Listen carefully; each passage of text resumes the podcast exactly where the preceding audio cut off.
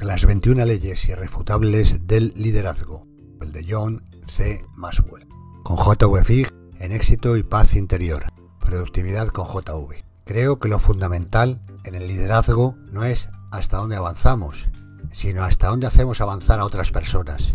Eso se consigue sirviendo a los demás y añadiendo valor a sus vidas.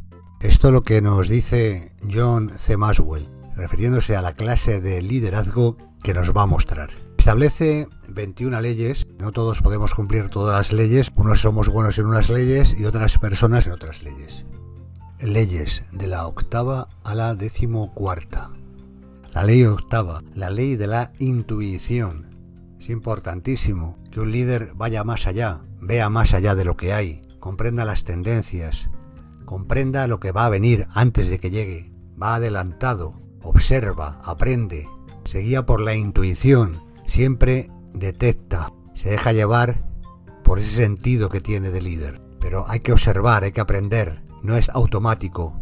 Observa, prepárate para lo que viene, lo tendrás previsto antes de que ocurra. Ley novena, la ley del magnetismo.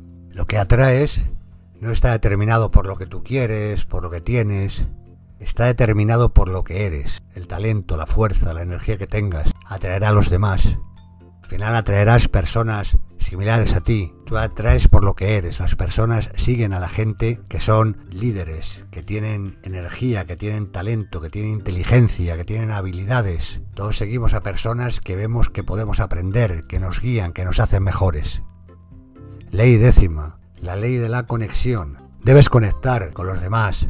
Debes tener confianza en lo que haces y capacidad para transmitirlo. Tienes que saber quién eres, saber lo que quieres transmitir y tener esa capacidad para que te comprendan, para comprendan tu mensaje, conectar más allá, conectar con el interior de las personas, más allá de las ideas.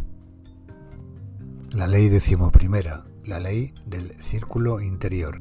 Hay muchas habilidades que no tienes, por tanto tienen que ser complementadas por otras personas. Búscate personas en tu círculo interior que te complementen, que te hagan mejor, que tú las hagas mejor a ellas y ellas te hagan mejor a ti.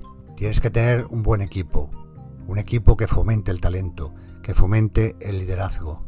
La ley decimosegunda, la ley del otorgamiento de poder. Los líderes otorgan poder a otros líderes. No les da miedo. Ellos son personas que tienen poder, transmiten el poder a otros, para que también tengan poder.